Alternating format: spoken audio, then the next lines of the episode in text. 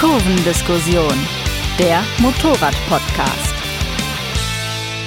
Hallo und herzlich willkommen zu einer neuen Folge Kurvendiskussion. Mein Name ist Ferdinand Heinrich Steige und heute begrüße ich zwei Kollegen aus der PS-Redaktion. Tobi Münchinger. Hallo zusammen. Und Fabi Dresler. Moin, grüße euch. Hi, ich fange mal so an. Äh, Fabi, du wolltest ja einen PS-Podcast mal machen und hast dir das Thema Nordschleife gewünscht. Warum? ja, gute Frage und ganz einfache Antwort. Äh, ich war dieses Jahr als ja, PS-Neuling äh, auch Nordschleifen-Rookie und bin dies Jahr das erste Mal selber auf der Nordschleife gefahren und das war einfach so ein unglaublich beeindruckendes Ereignis von der ersten bis zur letzten Sekunde, dass ich völlig euphorisiert dort wieder weggefahren bin und sofort gedacht habe, also jeder Motorradfahrer muss das mal erlebt haben und deswegen finde ich auch, jeder Motorradfahrer sollte mal davon gehört haben. Ja, wer die jetzt, wer davon noch nicht gehört hat, Tobi, kannst du das mal kurz erläutern? Was, was ist denn die Nordschleife? Ja, äh, die Nordschleife, auch bekannt als grüne Hölle, ist äh, auch für mich äh, vielleicht sogar die besonderste Strecke auf diesem Planeten, die mir so bekannt ist. Ähm, es ist ein 20,8 äh, Kilometer langes äh, Rollercoaster Asphaltband durch die Eifel, sagen wir es so. Ähm, es ist nicht wirklich eine Rennstrecke, es ist rechtlich gesehen eigentlich eine Landstraße, die du nur in eine Richtung befahren darfst, ohne Tempolimit. Und ähm, dabei geht's eben ganz wild runter, hoch, rechts, links, ähm, wie der Name Grüne Hölle schon sagt, ähm, durch, äh, durch Bewaldung hindurch. Und ähm, es ist einfach äh, wie von einer anderen Welt, schnell einmal um diese Piste zu fahren. Und ähm, wie ist das genau? Also wie hängt die mit dem Nürburgring zusammen? Ja, die schließt sich an die GP-Strecke an. Also theoretisch könntest du ähm, drei Viertel der GP-Strecke fahren und dann auf die Nordschleife abbiegen. Und wie seid ihr jetzt dazu gekommen? Also, beziehungsweise Fabi, wie bist du dazu gekommen, dass du jetzt mal zum ersten Mal darauf fahren darfst? Ja, also für PS ist die Nordschleife natürlich ein ganz besonderes Testgelände, weil ja, Tobi hat es ja gesagt, es ist nicht wirklich eine Rennstrecke, es ist viel enger, es ist einfach äh, ja Landstraße extrem, extrem, extrem. Und deswegen ist es natürlich sehr interessant, äh, Motorräder auf dieser Strecke auf Herz und Nieren zu prüfen. Und das geht aber nur einmal im Jahr für uns, und zwar beim äh, Training vom Motorrad Action Team. Und da haben wir dann das Privileg, mit schönen, schnellen Motorrädern äh, die Nordschleife zu befahren und dort mal richtig gehen zu lassen. Und äh, ja, deswegen hatte ich das Glück, diesmal dabei sein zu dürfen und äh, da mitzumachen. Ja, und so kommt man dann ganz unverhofft zu dieser unglaublichen Erfahrung das erste Mal. Und ja, ich muss sagen, als ich schon als ich die erste Runde dort gefahren bin, da war ich danach wirklich im ja, im Himmel so ein bisschen. Also ich, wenn man das erste Mal äh, so, so die paar Streckenabschnitte abfährt, wo es ähm, in Kompressionen reingeht oder über Kuppen drüber, wo man, weil man unglaublich schnell fährt, gar nicht das Gefühl dafür hat, dass da jetzt eine Kuppe kommt und es einfach äh, ja flau in der Magengegend wird. Ja, das war, war schon der Wahnsinn. Tobi, du bist ja, für dich war es jetzt nicht mehr das erste Mal, aber ist das immer noch genauso aufregend oder ähnlich aufregend wie beim ersten Mal? Ja, ähm, ich war jetzt, glaube ich, seit 2012 jedes Jahr einmal auf der Nordschleife. Und ähm, so langsam kenne ich den Streckenverlauf in etwa und äh, kann auch alleine ganz zügig fahren. Und ähm, es ist für mich jedes Mal wieder total cool dort zu sein. Also ich, ich liebe die Nordschleife, weil es einfach mit nichts vergleichbar ist, was ich, was ich sonst so kenne. Und ähm, ja, es ist für mich jedes Mal wieder aufregend, definitiv. Und ähm, also auch ich, ähm, ähm, bei jedem Mal, wo ich wieder Nordschleife fahre, fallen mir neue Sachen auf. Also ähm, wo ich mich verbessern kann, wo ich noch ein bisschen Zeit liegen lasse. Es ist ähm, sehr, sehr vielschichtig, sich diese Strecke zu erarbeiten. Und ähm, früher war es auch so, dass es ganz viele äh, Stellen gab, ähm, wo Autos zum Beispiel einen Asphalt aufgeschoben haben in der Bremszone und äh, da hattest du dann sehr viele Wellen und ähm, da wusstest du dann, okay, hier musst du besonders vorsichtig drüber fahren oder hier kannst du nicht in so viel Schräglage drüber fahren, nicht so stark bremsen. Und ähm, mittlerweile haben sie einige von diesen ähm, Teilstücken neu asphaltiert. Zum Beispiel ähm, Kallenhaar und Wehrseifen runter. Und ähm, da kannst du jetzt echt äh, herrlichst drüber bügeln, dass es wirklich eine Freude ist. Also Es ist jedes Jahr ein bisschen anders, es macht jedes Jahr unfassbar viel Spaß, fordert aber auch wirklich so den, den ganzen Mann- und Motorradfahrer. Also es ist sehr herausfordernd, diese Strecke schnell zu umrunden. Also nicht nur die Länge, die das so herausfordernd wahrscheinlich macht, sondern auch eben diese vielen unterschiedlichen Sachen, dass es eben nicht ein kurzes ja. Asphaltband ist, sondern ja. eben. Ja. ja, ja, genau. Also äh, die Nordschleife ist eine sehr schnelle und flüssige Strecke, wie der Fabi schon gesagt hat, mit äh, brutalen Kompressionen drin. Und ähm, Kom klar, je Kompression heißt was für unsere es geht, äh, es geht sehr stark bergab und dann wieder bergauf. Und äh, am tiefsten Punkt hast du eben eine starke äh, Kompression. Du wirst eben durch die Fliehkräfte stark äh, auf die Maschine runtergedrückt. Von daher ist es auch äh, physisch anstrengend. Ne? Würdest du auch sagen, dass es mit dem Motorrad dann quasi durch diese ganzen Feinheiten, Asphalt, dass es auch mit dem Motorrad eigentlich viel spezieller ist als mit dem Auto? Also du, du dass du dir nochmal über mehr Sachen Gedanken machen musst? Ja, ähm, mit Sicherheit ist es mit dem Motorrad viel spezieller als mit dem Auto. Ich bin jetzt noch, oder? Bin ich schon mal mit dem Auto um die Nordschleife gefahren? Nee. Ähm, mit Sicherheit ist es mit dem Motorrad spezieller. Also das kannst du ja vergleichen mit ähm, Isle of Man. Ähm, ich bin auch schon mal eine Runde mit dem Motorrad äh, um den Mountain Course auf der Isle of Man gefahren. Ähm, das ist mit Sicherheit äh, mehr Krieg, als wenn du da jetzt mit dem Mietwagen einmal um die Strecke fährst. Ne? Es ist halt auch so einfach so, man, man hat auf der Nordschleife keine Auslaufzonen und man sollte sich dann deswegen auch einfach ein bisschen mehr Luft lassen, weil ja, mal so ein, so ein Gras übers Gras fahren oder die Leitplanke berühren mit dem Auto ist vielleicht teuer, aber mit dem Motorrad liegst du dann auf der Nase und im schlimmsten Fall stehst du halt nicht wieder auf, weil du halt extrem schnell bist.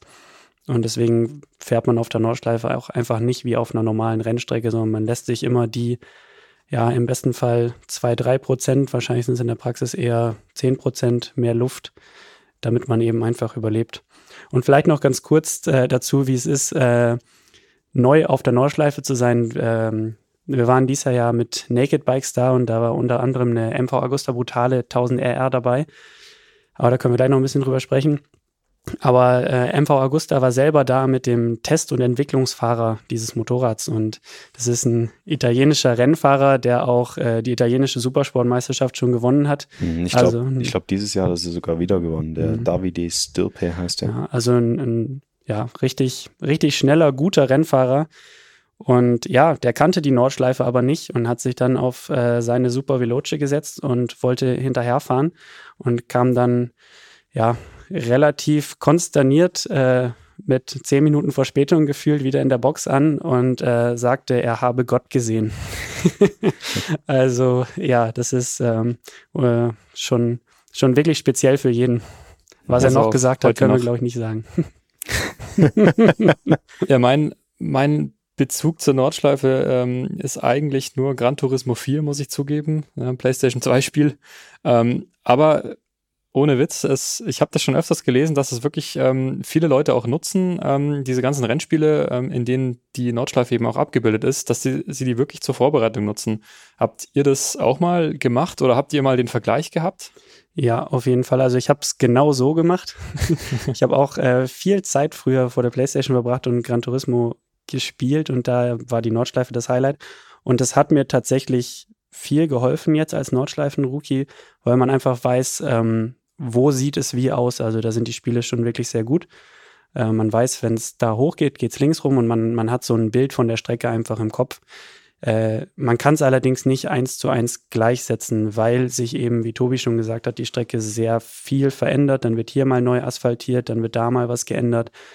Und ähm, in echt sieht es dann auch noch mal anders und beeindruckender aus und es ist alles noch blinder, als man es von der PlayStation her kennt. Also man hat teilweise wirklich ja, Anhaltspunkte, äh, einen Pfosten am Horizont und sonst sieht man von der Strecke nichts. Äh, und ja, da ist es dann natürlich äh, in echt tatsächlich äh, schwierig, die Orientierung tatsächlich zu behalten. Mhm. Ja, die PlayStation eignet sich super, um ein Gefühl dafür aufzubauen, ob es jetzt links oder rechts geht. Aber sie kann halt kein Gefühl dafür vermitteln, ähm, wenn eine Kompress äh, Kompression auftaucht oder ähm, dass du irgendwo äh, sehr stark aus den Federn kommst oder wenn mal Bodenwellen auftauchen. Also das, das äh, schafft ein Spiel nicht, ne? dieses Feeling zu vermitteln, wie das ist, wenn du mit hoher Geschwindigkeit ähm, aus einer Schräglage kommend über Bodenwellen direkt wieder die nächste Kurve anbremsen musst. So, ne? Das bringt ein Spiel halt nicht. Ja, klar. Aber ihr würdet schon sagen, dass, dass sie diesem Mythos auch wirklich eigentlich gerecht wird, oder? Also, dass es nicht nur noch dieser große Name ist, sondern da ist auch was dahinter, auch heute noch. Ja, absolut. Also, wie vorher schon ein paar Mal angeführt, mir fällt fast keine Strecke ein, die der Nordschleife charakterlich nachkommt. Vielleicht der Mountain Course of the Isle of Man, aber ansonsten was äh, sehr, sehr Besonderes, die Nordschleife. Hm, was habt ihr denn mit den Motorrädern jetzt eigentlich genau dort gemacht? Ja, wir haben Also was war der Hintergrund der äh, ja, der, der Hintergrund ist, dass ähm, wir unter der Feder vom Tobi einen großen Naked Bike-Vergleich gemacht haben und äh, ja, sich dafür einfach die Nordschleife angeboten hat. Das Jahr davor war der Superbike-Test auf der Nordschleife, hm. Superbike-Vergleich. Und wir sind da dann im Rahmen des Motorrad-Action-Teams, weil, das muss man vielleicht noch dazu sagen, es nicht so viele Möglichkeiten gibt, haben wir eben angesprochen, ähm, sind wir dort hingefahren, sind diesmal auf Achse hingefahren, also haben uns die sechs äh, schärfsten Naked Bikes, die so aktuell in den Verkaufsräumen stehen, geschnappt. Das war die, wir zählen mal auf, Yamaha MT10 SP KTM 1290 Super Duke R, MV Agusta Brutale 1000 RR, äh, Apriato Ono V4 Factory, Ducati Street Fighter V4S und habe ich was vergessen? Eine, glaube ich. BMW S1000R. Ne? BMW S1000R, genau. Naja, mhm. fast, Test fast bestanden, fast alle. ja, also wir nutzen die Nordschleife ja jedes Jahr, dieses eine Mal, wo eben das Action-Team-Training äh, stattfindet, äh, um diesen besonderen Tests zu machen auf der Nordschleife, um die Nordschleife als Testgelände zu, zu nutzen. Ähm, haben aber festgestellt, muss ich echt offen und ehrlich zugeben, dass sich die Hefte meistens nicht so gut verkauft haben, weil die Nordschleife an sich ist zwar was sehr Besonderes und, und was, was sehr Tolles, aber nicht jeder kann damit ähm, wirklich was anfangen. Also ich glaube, die Nordschleifen-Fans, die finden es eben total cool und denken sich, wow, ein Test auf der Nordschleife, das äh, gucke ich mir an, das ist interessant. Und die Leute, die eventuell noch nie was von der Nordschleife gehört haben, die denken sich, pff, ist mir zu speziell, kann ich nichts mit anfangen. Und deswegen haben wir uns dieses Jahr dazu entschlossen, dass wir das mal anders aufziehen und ähm, das einfach zweiteilen, ne? dass wir eben auf Achse von Stuttgart aus über Landstraßen zur Nordschleife hinfahren, haben dann diesen Landstraßen-Test und Charakter drin ähm, mit, ja, mit Alltagskomponente und dann eben die Nordschleife so als i-Tüpfelchen.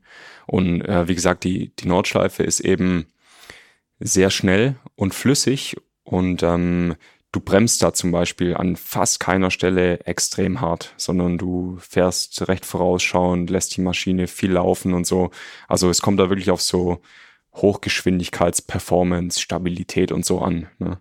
Und deswegen ist ein Test allein auf der Nordschleife jetzt auch nicht ähm, super aussagekräftig, was die äh, was die Performance eines Motorrads anbelangt. Ne? Und das ich glaube, mit diesen beiden Komponenten Landstraße und Nordschleife decken wir es aber wieder ab. Ja, wahrscheinlich kann dann auch ein Motorrad, das auf der Nordschleife so performt, ist dann wahrscheinlich auf einer anderen, ich sag mal normaleren Rennstrecke völlig anders und genauso auf der Landstraße wahrscheinlich.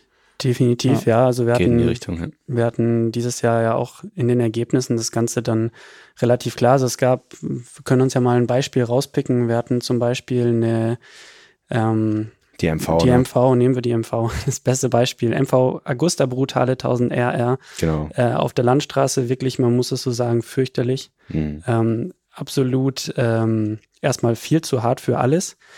Und dann äh, dazu auch nicht neutral in Kurven. Also es ja, vor allem in den engen Kurven halt. In den ne? engen Kurven hast du ein ganz komisches Kippmoment. Du triffst eigentlich keine Linie gescheit und du hast auch äh, eine Motorcharakteristik, dass du eigentlich erst ab 9000 Umdrehungen Leistung hast. Der erste Gang ist auf über 160 übersetzt. Das ist auf der Straße nicht anwendbar und macht dementsprechend auch wenig Spaß, tut dafür aber viel weh. Und dann, wenn du damit auf der Nordschleife fährst und dann in so einen Geschwindigkeitsbereich vorstößt, der äh, absolut hm. sozial unverträglich wäre. 200 dann, plus ist die Welt in Ordnung. 200 plus, da, da, da fängt tatsächlich, da merkt man, wie dieses Motorrad entwickelt wurde, da merkt man, dann fängt auf einmal alles an, Sinn zu ergeben. Ja, da hast Und, du dann echt gemerkt, dass dieses Motorrad äh, maßgeblich auf der Rennstrecke von Mugello entwickelt worden ist, die eben sehr schnell und flüssig ist, mhm. was wiederum zum Nordschleifencharakter komplett passt. Genau. Und äh, siehe da, auf der Nordschleife war die brutal dann halt plötzlich äh, recht performant. Ne? Ist aber ja. auch ein recht spezieller Einsatzzweck dann. Ja, Definitiv, ja. objektiv. Aber auf einmal fängt dann das Fahrwerk an zu arbeiten, weil du es einfach gescheit belastest. Dann hast du ja eben auf der, auf, hast du entweder Brems- oder Beschleunigungsphasen. Da ist jetzt so die, die, ähm, das Ansprechmoment äh, oder das Ansprechverhalten des, des äh, Motors ist dann wieder vielleicht ein bisschen, kannst du, kannst du dich dran gewöhnen, kompensieren, steht ein bisschen im Hintergrund und auf einmal kann man mit so einem Koffer dann doch relativ flott fahren, wo man vorher auf der Landstraße gedacht hat, ach du Schande. Was ein Graus. Ja. Hm. Ja, also äh, super war halt, äh, muss man so sagen, wieder die Aprilia Tuono V4 1100 Großartig. Factory, ne, ist ja sowieso ähm, von fast jedem Redakteur ähm, eins, äh, einer der absoluten Lieblinge weil es einfach so viel kann, das Motorrad. Und ähm, ja, Nordschleife zählt eben auch dazu. Also ähm, du hast äh, super viel Leistung, du hast äh, ein stabiles Fahrwerk, du hast ein, äh, gut ansprechende Federelemente, du hast eine gute Bremse, du hast eine super Elektronik, du sitzt gut drauf.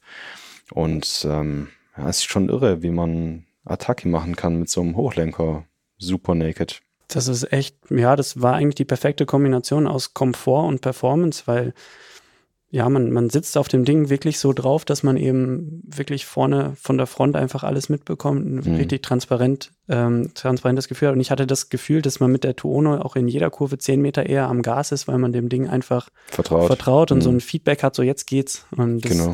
lassen andere Motorräder dann ein bisschen vermissen, dann was auch irgendwie von der, mhm. vom Konzept Naked Bike her natürlich rührt. So Ducati Street Fighter würde mir da jetzt einfallen. Ja, Ducati Street Fighter sitzt du eben so diese entscheidenden paar äh, Millimeter, vielleicht sind es auch ein paar Zentimeter, ähm, zu sehr aufrecht im Vergleich mit der Tuono, dass du einfach mehr im Wind bist und dir dann Lenkmomente einholst.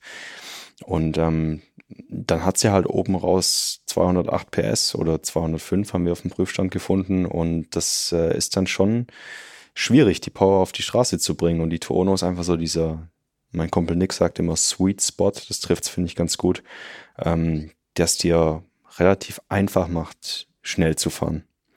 Und ähm, ja, auf der Nordschleife brauchst du eben ab diesen äh, Tempi 200 plus einfach auch Stabilität. Und das vermittelt die Tuono. Also ähm, wenn man da mit so einer äh, BMW S1000R oder mit einer Yamaha MT10 SP Kapelle macht, hast du deutlich mehr Bewegung drin und das ist alles viel nervöser vom Vorderrad her. Da trennt sich dann schon die Spreu vom Weizen. Definitiv, ja, da hast du gerade bei der S1000R hast du ja sehr rhythmische Schwingungen, da tanzt du auf einmal um den Lenker und mit dem Lenker. Äh, das ist also gerade jetzt die, die Fuchsröhre runter, wenn es dann über Bodenwellen vielleicht leicht über, leicht über den Curb geht, da liegt die Tuono brettstabil der Street Fighter dann natürlich auch, aber mit der BMW hast du permanentes Pendeln um die Lenkachse, dann was sich am Anfang wirklich völlig komisch anfühlt und wenn man dann mal verstanden hat, dass es sich aber nicht weiter aufschaukelt, dann mhm. traut man sich irgendwann stehen zu lassen, aber das ist natürlich äh, erstmal ja, psychologisch schwierig. Psychologisch schwierig, ja, genau. Und vielleicht noch zur, zur Street Fighter. Da war es ja so, dass die auf der Landstraße auf dem Weg hin wirklich einfach der Favorit von jedem war, weil es mega präzise war.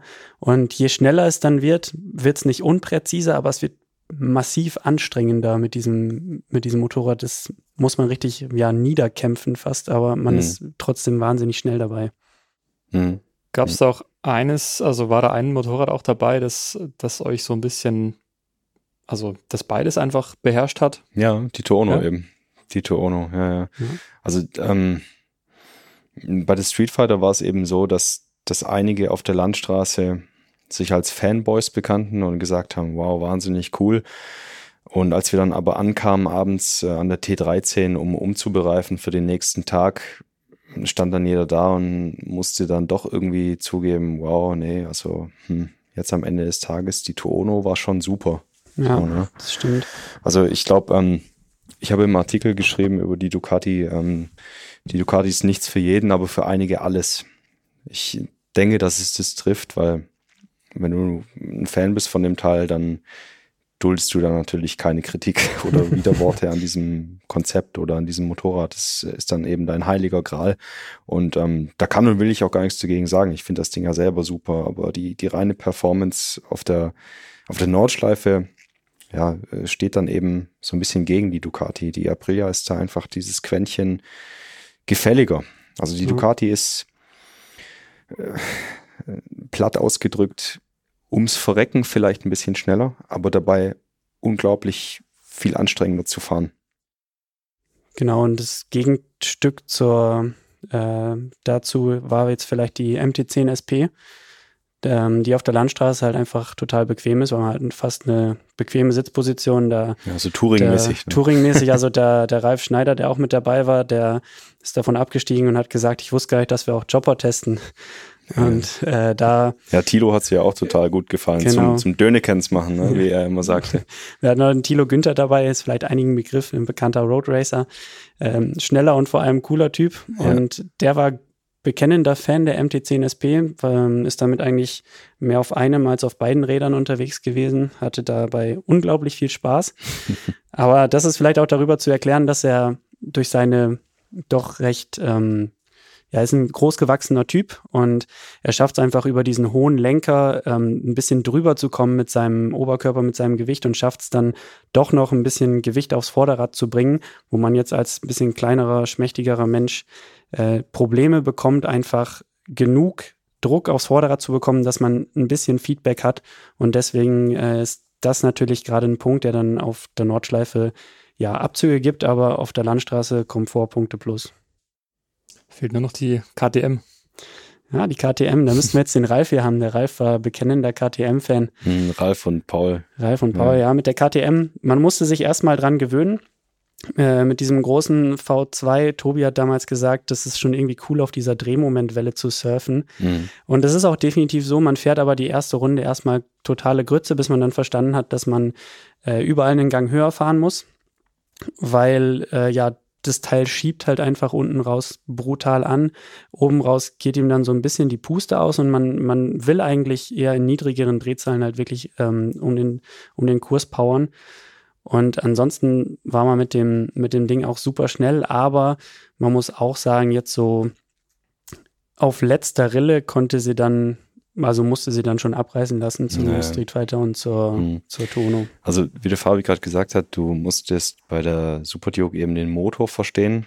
Mit, also du, du musst ihn einfach richtig einsetzen mit diesem riesen Drehmomentberg, immer einen Gang höher fahren, wie der Fabi gerade betont hat. Und ähm, dann ist einfach so, dass die Super Duke vom Fahrwerk her ähm, ja, auf der sehr komfortabel touristischen Seite ist. Also das ist ein krasser Gegenentwurf zu so einem Motorrad wie der Tuono oder der Street Fighter, die halt einfach wirklich super sportlich geshaped sind, sage ich mal. Ne? Also vor allem die Tuono, das ist halt eine optimierte RSV4 mit hohem Lenker.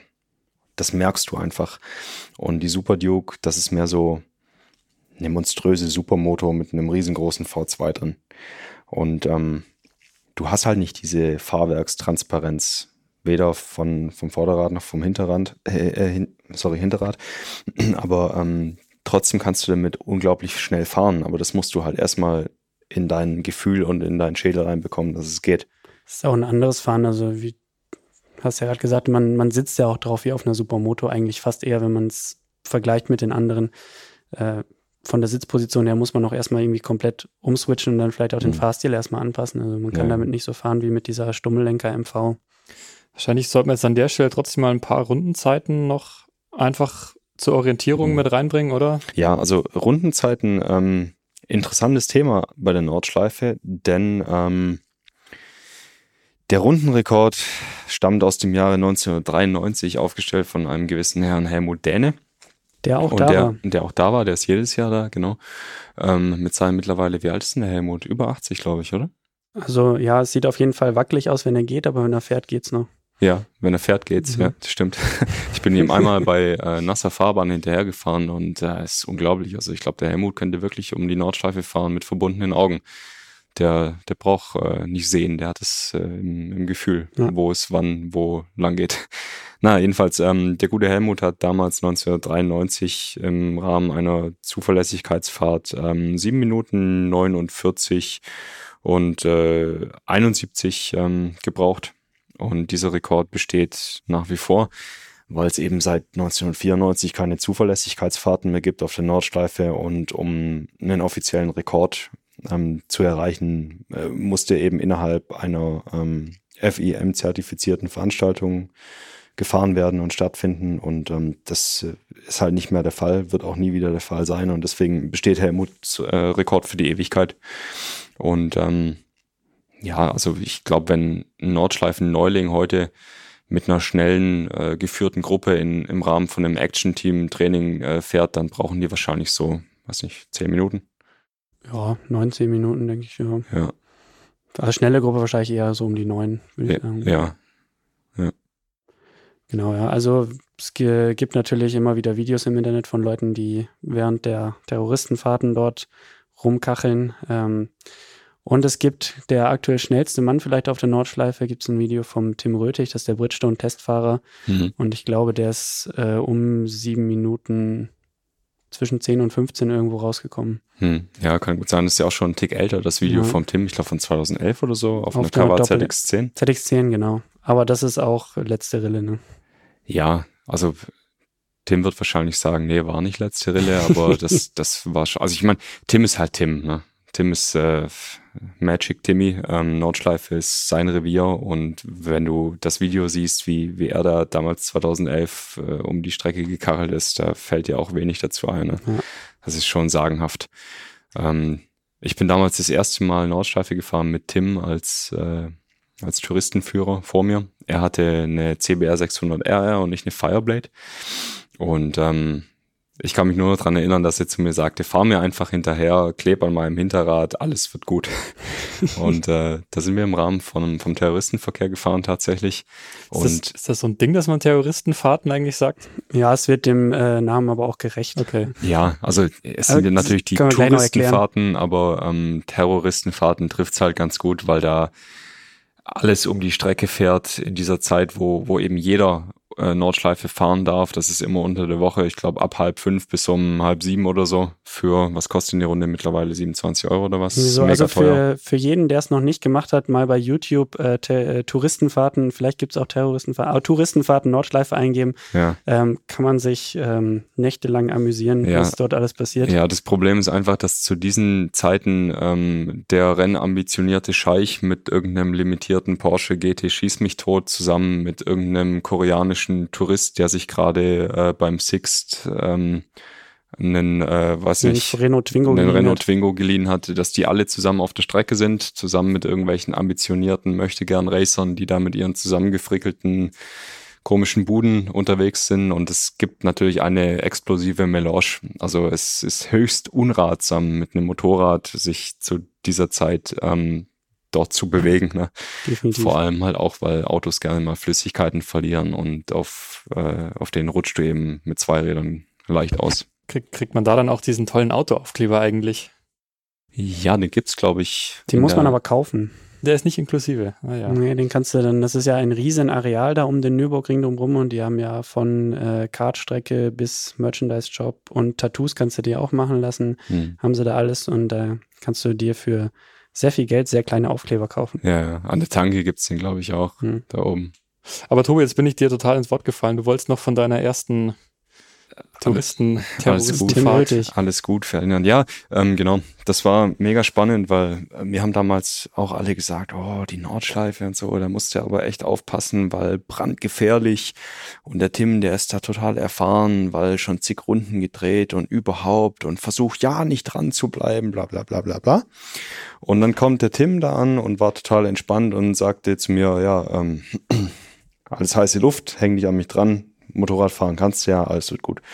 Und ähm, dann haben wir in der ersten Runde echt schon äh, Ringtaxis äh, in der Rechtskurve links außen überholt und äh, haben halt echt Sonne gegeben. Und der Tim hat damals mit der 600er CBR, ähm, die ja nicht gerade dafür bekannt ist, ein Leistungsmonster zu sein, einen schwarzen Strich um die ganze Nordschleife gezogen. Und ich habe wirklich äh, mit allem, was ich hatte, versucht, mit dieser viel, viel stärkeren Fireblade dran zu bleiben und irgendwie ist es mir gelungen. Und ähm, nach der einen Runde ähm, war ich von einem tiefen äh, Frieden beseelt. Das war weil du wie, überlebt hast. Wie, das war wie äh, der Eintritt nach Shangri-La. Es war richtig gut und seitdem bin ich einfach Nordschleifen-Fan. Das heißt aber auch egal, äh, wie ich da hinkomme, man sollte schon mal grundsätzlich eine gewisse Motorraderfahrung haben.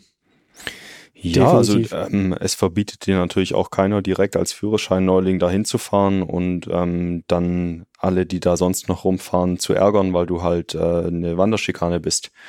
Ähm, besonders schlau oder ein feiner Zug ist es natürlich äh, nicht. Also. Okay. Und äh, abgesehen jetzt von den äh, Touristenfahrten oder Action-Team, was, wenn ich da jetzt auch mal fahren möchte, was habe ich denn noch für Möglichkeiten? Ja, du kannst dir ein Training buchen. Da gibt es zwei Anbieter. Das ist einmal das Motorrad Action Team und Tobi hat den Namen parat. Der Doc Scholl. Doc Scholl. Äh, das sind geführte, Instruktoren geführte Trainings. Äh, freies Fahren gibt es da nicht. Da muss man sich jetzt aber keine Gedanken machen, wenn man äh, mit der schnellen Gruppe, mit dem Instruktor mitkommt, dann beim ersten Mal hat man schon mal was geleistet. Und wenn es einem dann tatsächlich zu langsam sein sollte, dann kann man sich da einen ja, Rennfahrer, Einzelinstruktor auch buchen. Und dann kann man es mal äh, richtig fliegen lassen um die Nordschleife. Hm. Wie gesagt, also im, im Terroristenverkehr absolut nicht zu empfehlen, weil ja, entweder man rutscht aus, man wird abgeräumt. Selten ist man dann selber schuld. Hm. Das ist dann ja tatsächlich wie auf der Landstraße, wie im Straßenverkehr. Ja, also es gibt wirklich äh, zuhauf unschöne Geschichten über ähm, Unfälle auf der genau. Nordschleife, die passiert sind im Touristenverkehr und ich, ja, ich rate auch davon ab. Und das erste Mal auf der Nordschleife mit einem Instruktor zu fahren, ist auch wirklich nur sinnvoll, weil die Nordschleife hat auch ihre Tücken, wenn jemand vorausfährt, weil es eben wirklich Asphaltwechsel mal gibt, denn die eine Kurve hat ein anderes Gripniveau als, äh, als die andere. Hm. Und man hat das alles nicht auf dem Schirm. Man weiß eigentlich auch nie, was hinter der nächsten Ecke jetzt kommt. Kann halt auch sein, wir sind mitten in der Eifel, da fährt man über die Kuppe, dann hat es da halt geregnet und ist halt nass. Ja. Oder im schlimmsten Fall hagelt es da auch im Sommer dann einfach mal. Also Wetter ist auch immer so ein Thema bei der Nordschleife. Hm. Und es ist auch nicht so, dass diese Instruktoren, äh, Instruktoren geführten Trainings jetzt ähm, langsam und absolut ungefährlich äh, wären, sondern da ist es, kommt das auch oft zu Zwischenfällen hinter dem Instruktor, eben weil die Nordschleife dann doch mal zuschnappt und man da ja irgendwas übersieht oder auf irgendwas nicht achtet. Mhm. Und da ja kann der Instruktor dann im schlimmsten Fall auch nicht mehr helfen, aber er kann dir auf jeden Fall schon mal zeigen, auf welcher Linie du einigermaßen sicher um diese Rennstrecke rumkommst. Mhm. Und wenn man das erstmal drin hat, dann kann man versuchen, ein bisschen schneller zu werden. Ja, was ich halt auch interessant finde, ich habe jetzt im Laufe der Jahre auch schon öfter beobachtet, dass die Leute wirklich mit absolut für die Nordschleife ungeeigneten Motorrädern dann um diese Strecke fahren. Und ich frage mich immer, zum Beispiel, wa warum? Also warum kommt da jemand mit ähm, einer äh, mit, äh, mit so einer BMW 1600 GTL mit Kofferornat und allem mhm. dran. Und, Stimmt, und, manche machen nicht mal das Topcase runter. Und, und, und, meint damit, um die Nordschleife fahren zu müssen. Also erstens interessiert mich, was hat der in seinem Topcase drin? Also was ist da irgendwie, keine Ahnung, äh, Koffer oder? mit Gesellschaftsspielen drin für abendliche Beschäftigung oder Literatur, ja, könnte sein.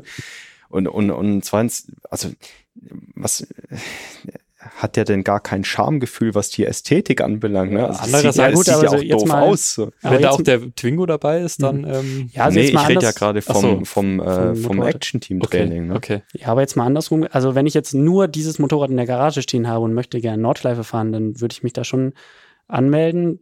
Aber wie du sagst, es ist schon teilweise abenteuerlich, was die Leute dann auch am Motorrad dran lassen. Ne? Also so ein Topcase ist dann noch das, das ja, Mindeste. Also äh, ja, ich sage das ja nicht nur, weil ich es irgendwie ästhetisch verwerflich finde, sondern ähm, also äh, gerade so eine K1600 GTL habe ich da halt dann auch schon eine Leitplanke liegen sehen. Ja. Und ähm, ich hatte das damals ein paar Runden beobachtet und ähm, der, äh, der gute Mann, der hat das Ding wirklich, also heldenhaft immer um die Klostertalkurve, eine relativ gut asphaltierte, ähm, weitläufige Rechtskurve gebogen.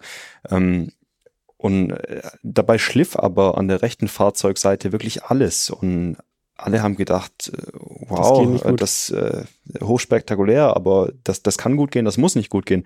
Und letztendlich ging es halt auch nicht gut. Ne? Er hat das Ding dann weggefeuert, weil er sich irgendwo ausgehebelt hat. Und ja, wenn ähm, so ein Klo einschlägt, dann hast du natürlich auch ein großes Loch in der Botanik. Hast ein ne? großes Loch in der Leitplanke, ja. Und ähm, er hat sich damals zum Glück nichts getan, aber da muss man schon sagen, dieses Motorrad war erstens für seinen Fahrstil und zweitens eben für, für das Einsatzgebiet Nordschleife nicht ausgelegt. So, ne? Also muss nicht sein, finde ich.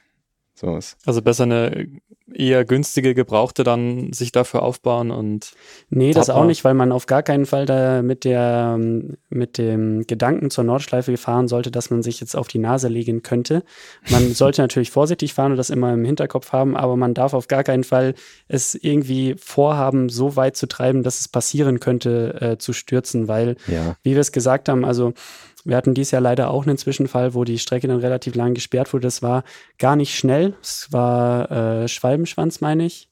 Mhm. Ähm, und da, da haben sich zwei, zwei Teilnehmer versucht, gegenseitig zu überholen und sind sich dabei in die Quere gekommen und waren nicht schnell. Und dann lagen sie halt beide auf der Nase. Und für den einen hat es auch richtig wehgetan, weil eben sofort die Leitplanke kam. Dahinter steht ein Baum. Und da musst du nicht schnell sein. Und äh, deswegen wenn man jetzt sagt, ich baue mir ein Motorrad auf, um auf der Nordschleife zu fahren, dann vielleicht aus Performance-Gründen, aber definitiv nicht, weil man jetzt sagt, so ja, wenn da was passiert, ist nicht schlimm. Na, ich meine jetzt eher, wenn du eben ein per se ungeeignetes Motorrad vielleicht hast, dann naja. Ja, also ich meine, äh, wie auch immer. wenn, wir, wenn wir das Beispiel jetzt mal übertragen, es gibt ja auch Leute, die kaufen sich eine Panigale und ähm, machen dann Stollenreifen drauf und fahren damit irgendwie durch unwegsames Terror. Hatten wir mal im Heft so, so einen kleinen Artikel drüber. Der hat das Ding dann so äh, Desertfarben lackiert und ist dann noch mit einem Gewehrhalter an der Seite irgendwie durch die Wüste gefahren. Natürlich kannst du das machen, aber du hättest dich leichter getan, wenn du einfach eine, keine Ahnung, eine Teneré gekauft hättest. Ja. Teneré war auch dabei dieses Jahr, glaube ich. Ja, mit einer Teneré geht es ja mhm. schon wieder einigermaßen gut, aber ähm, was ich mit, mit einem Chopper oder mit, mit so einer GTL ist, ist halt irgendwie Murks. naja, und ähm, was mir gerade noch einfiel zum Thema Schnellfahren auf der Nordschleife, ähm, der Jaco, der hat den Spruch natürlich auch irgendwo aufgeschnappt, aber er pflegt ihn gerne ähm, zu wiederholen. Jaco einmal, ist PS einmal mehr. Jaco ist unser, ähm, unsere graue Eminenz bei ja. PS. Ich kenne keinen Senior, der so schnell ist wie, wie Jaco. Das stimmt, graue Eminenz passt gar nicht, weil er hat keine Helmut Haare. Däne vielleicht. ja, stimmt. Ja, genau, aber Jaco fährt garantiert bessere Wheelies als der Helmut. ähm, jedenfalls, ähm, Jaco sagt immer ähm, bezüglich der Nordschleife, you have to ride it, not to waste it. Also da schwingt sehr viel Wahrheit mit, ähm, weil ähm, ja, weil ähm, du einfach auf der Nordschleife zum Beispiel nicht versuchen solltest, Zeit auf der Bremse gut zu machen oder so. Oder irgendwo mhm. hart reinzubremsen oder extrem hart rauszubeschleunigen oder irgendwo, keine Ahnung, sowas Abenteuerliches abzuziehen wie äh, eine V-Linie zu fahren, mhm. um deinen Beschleunigungsweg aus der Kurve heraus so effizient wie möglich zu gestalten. Du musst einfach wirklich, du musst schnell und rund fahren ne? und, und sachte dabei. Und das erfordert einfach Streckenkenntnis. Also du musst ganz viele Runden haben, um dir diese Streckenkenntnis zu erwerben. Und andersrum, ja, das, andersrum hat es dann viel von, vom Landstraßenfahren und hilft dafür halt auch viel, ne? Ja. Wenn man jetzt ein Training auf der Nordschleife macht, dann hilft es beim Landstraßenfahren definitiv mehr, als wenn man jetzt einen das Track Day auf dem Hockenheimring ja. macht. Ja, ja, das denke ich auch. Ich glaube, die, äh, die Ausgabe, in der dieser Test war, die liegt ja jetzt nicht mehr am Kiosk. Nee, das schon war die nicht mehr. PS10, oder? F10 2020. Genau, da können wir nochmal kurz auf unseren äh, shop.motorpresse.de verweisen. Da kann man sich das Ding nochmal bestellen als als Heft oder als E-Paper. Sehr gut, Ferdinand. Ja, natürlich. ist auch tatsächlich eine spannende, schöne Geschichte geworden. Ja. Und im XXL-Heft ist auch noch eine Nordschleifengeschichte äh, fokussiert auf den äh, Ducati Street Fighter im Vergleich mit der brutale 1000 RR. Äh, da habe ich noch eine Impression gemacht, ist im XXL-Heft Nummer 21, äh, Ja, Motorrad 21 meinst genau, du? Genau, im Motorradheft 21. Ja. Was haben wir noch ja, vergessen? Bestimmt klingt schmissig. ähm, Highlights vielleicht. Highlights, Streckenhighlights, genau, ja. Hattest du ein Streckenhighlight, da wird, ähm, ja, Streckenhighlight. Ich habe ich hab mir vorher da wirklich Gedanken drüber gemacht, äh, wo ich jetzt äh, vielleicht aufpassen sollte, wenn ich das erste Mal wirklich selber fahre. Und hatte die ganze Zeit immer das Karussell im Kopf und mhm. habe gedacht, das Karussell, boah, da musst du aufpassen und kannst da innen fahren, musst da außen fahren. Und dann bin ich die erste Runde hinterm Ralf hergetuckert Und der ist einfach da runtergefahren. Es hat paar Schläge über die Platten gegeben. Dann sind wir wieder rausgefahren und dann war gut. Und dann habe ich gedacht, das war ja irgendwie, das war ja schon langweilig jetzt. Das habe ich mir härter vorgestellt. Und was ich aber total, total geil fand, ist dann das komplette Stück danach, also hoch zur hohen Acht, dann äh, Wippermann. runter Wippermann. Das ist einfach, me das ist mega schnell und dabei aber unglaublich flüssig. Und wenn du da hast ja schon ein paar Ecken, wo du jetzt nicht so, so, so richtig weißt, wo es jetzt lang geht und wo du, wo du blind aus der Kurve dann auch rausbeschleunigst und treffen musst, weil ansonsten äh, passt die Linie für die nächste Kurve nicht mehr. Und wenn man das einmal raus hat, dann, dann float man da so richtig durch und so dann den Berg runter ins Brünnchen. Das ist mega cool. Mhm. Und mein absolutes Highlight kommt dann noch ein Stück später, Pflanzgarten 2, wenn du da den Berg runterfährst und Der große da, Sprunghügel. der große Sprunghügel und wenn man da stehen lässt, äh, dann, dann ja, fährst du da in Schräglage auf dem Hinterrad den Berg runter und das ist ein, also das war das coolste Gefühl, was ich in der Woche und vielleicht im ganzen Jahr hatte auf dem Motorrad da, Mhm. schräg im Wheelie den Berg runter zu knallen und zu denken, boah, geil. Ja. Wie ist es bei dir? Was ist dein, dein Lieblingspunkt? Ähm, das ist wirklich schwer zu sagen, weil ich mag die Nordschleife in ihrer Gesamtheit total gerne. Also am besten gefällt mir alles. So, das ist würde den das ist Kind eine vielleicht billige sagen. Antwort. Was magst du überhaupt nicht? Ähm, ich mag die Eiskurve nicht tatsächlich. Ja, die ist scheiße. Ich mag die Eiskurve überhaupt nicht, weil ähm, die wird ihrem Namen absolut gerecht, denn sie hat keinerlei Grip. Und, ähm, Und die haben sie nicht ein neu asphaltiert, alles Die andere. haben sie nicht neu asphaltiert, Mhm. die ist total runzlig und hat einfach keinen Grip. Und ähm, ich bin, da, also ich verschenke da jedes Mal auf, auf meine persönliche beste Rundenzeit äh, ein paar Sekündchen, weil ich da einfach immer so komplett auf Nummer sicher gehe und mir denke, nee, du machst jetzt hier keinen Lowsider.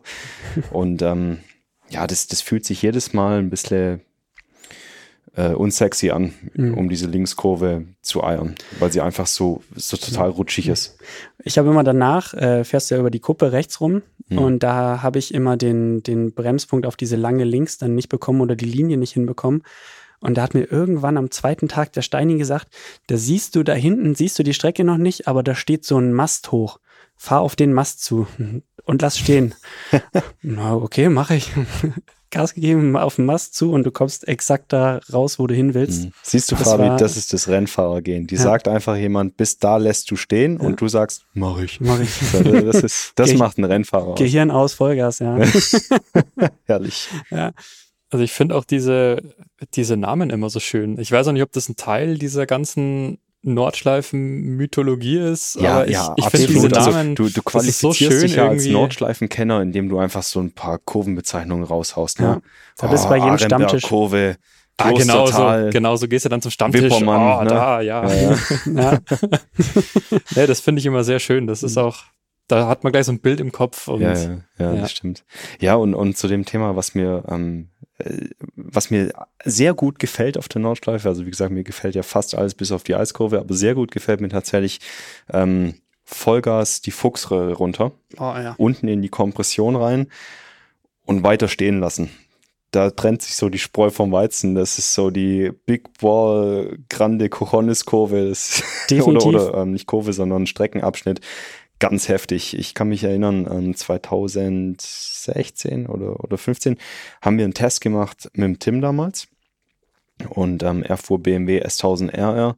Übrigens ein grandioses äh, Nordschleifenmotorrad, BMW S1000 RR. Und ähm, ich habe versucht mit einer RSV4 RR, also nicht Factory, sondern Standard damals, ähm, dran zu bleiben. Und der Typ ist da runtergeballert, die, die Klo äh, Quatsch, die, die Fuchsröhre. Ähm, wir haben es nachher im Data Recording gesehen mit echten 276 km/h, glaube ich. Das ein Tacho Und- 290, und ja. Das, das ein Tacho 290 und ähm, das, das, also das ist wirklich unglaublich, wie sich das anfühlt. Du ballerst dann da runter und ähm, du wirst so stark durch die Kompression auf das Motorrad runtergedrückt, dass du fast nicht deine, äh, deine Finger vom äh, Lenkerstummel lösen kannst, um den Bremshebel anzutippen für die nächste Linkskurve, die sich dann anschließt. Also du musst dich wirklich anstrengen, um zwei Finger deiner rechten Hand auszustrecken, damit du noch an den Bremshebel kommst. Das ist irre. Das ist absolut irre. Und dein, dein Kinn wird dir auf den Tank runtergepresst, dass du es fast nicht mehr davon lösen kannst. Also Wahnsinn. Wirklich Wahnsinn. Schön. Ich glaube, ich glaube, mit dem Bild äh, können wir langsam zum Ende finden. Ja, glaube ich auch. Ich finde das ein schönes, da kann man so richtig drüber nachdenken, so und Mhm. Ja. Ja, das, ich meine, was wir jetzt beschreiben, ähm, äh, ist natürlich rein auf der performance-orientierten Seite. Selbstverständlich kannst du auch um die Nordschleife rumfahren, ganz gemütlich und dir dabei die schöne grüne Landschaft angucken. Ja. Oder Also, versuchen, aber- die Schrift auf der Straße zu lesen. Genau. ja, aber das, deswegen fährt man da nicht hin eigentlich, oder? Ich denke nicht. Ja, also der, das Klientel ist sehr bunt bei diesen Nordschleifen-Trainings. Also da ist wirklich vom, vom Racer bis zum K1600 GTL Schiffskapitän jeder und alles dabei. Vielleicht hat er seine Schiffskapitän-Mütze im, im, im Topcase. Ja, das könnte sein. Ähm, übrigens, Und ein Anker. äh, Ein Rettungsboot. Ich, ich habe dann später, ich habe dann später mitbekommen, der Mann ist tatsächlich Captain. Ne? nee. Doch, doch. Vielleicht hört er ja unseren Podcast mit. Das wäre lustig. Das war doch jetzt äh, Absicht, dass du es jetzt erst gesagt hast. Der Crash-Captain. nee, also ich habe ja, äh, wie vorher schon mal gesagt, äh, Respekt vor seiner Leistung. Mhm. Er hat dann halt relativ äh, unsanft eingeschifft. Die, die, Segel, die Segel streichen Die müssen. Segel gestrichen. Okay, oh Mann. so. Ich glaube, jetzt haben wir es. Äh also euch beiden, vielen Dank für eure echt beeindruckenden Schilderungen. Das hat sehr viel Spaß gemacht. Sehr gerne Ähm, uns auch. Ja, Ich definitiv. hoffe, euch, euch hat es auch beim Zuhören Spaß gemacht. Danke fürs Zuhören. Und wenn ihr euch auch mal ein Thema wünscht, so wie der Fabian, oder einfach so mal was zum Thema Podcast loswerden wolltet, dann schreibt uns gerne eine E-Mail an podcast.motorradonline.de. Und unsere anderen Podcast-Formate sowie alle anderen Folgen findet ihr unter motorradonline.de slash podcast oder eben bei Spotify, Apple Podcast, Audio Now oder wo auch immer ihr uns gehört habt. Bis zum nächsten Mal. Ciao. Ciao. Ciao.